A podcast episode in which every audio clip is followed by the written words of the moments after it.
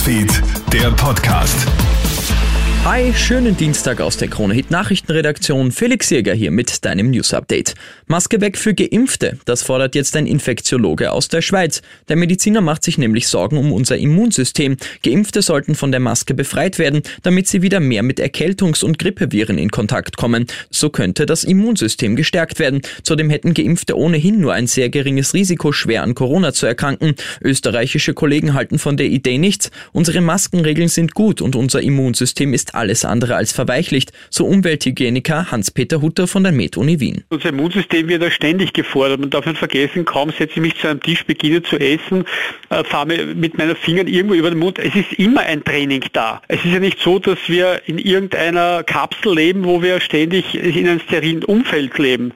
Die liberale Partei von Ministerpräsident Justin Trudeau hat nach ersten Ergebnissen die vorgezogene Parlamentswahl in Kanada gewonnen. Nach Prognosen des Senders CBC erreicht die Regierungspartei mehr Mandate als die Konservativen. Für eine absolute Mehrheit reicht es aber nicht. Viele Wähler haben wohl kritisch gesehen, dass Trudeau gerade in Pandemiezeiten wichtige Zeit mit vorgezogenen Wahlen verschwendet. Experten sehen bei Trudeau nach großen Versprechungen in der Vergangenheit auch ein Glaubwürdigkeitsproblem.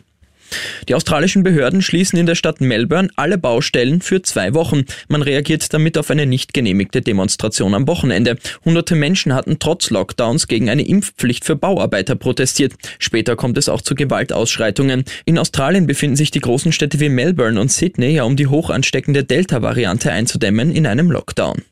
Und ein Fußballspieler aus Bregenz hat es jetzt geschafft, den Platz erst 2023 wieder betreten zu dürfen. Er hat sich nämlich eine Sperre von 48 Spielen eingehandelt.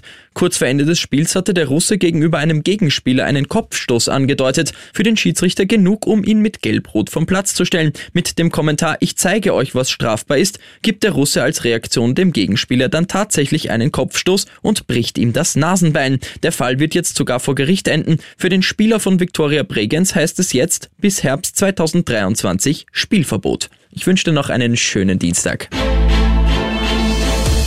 Krone Hits, Newsfeed, der Podcast.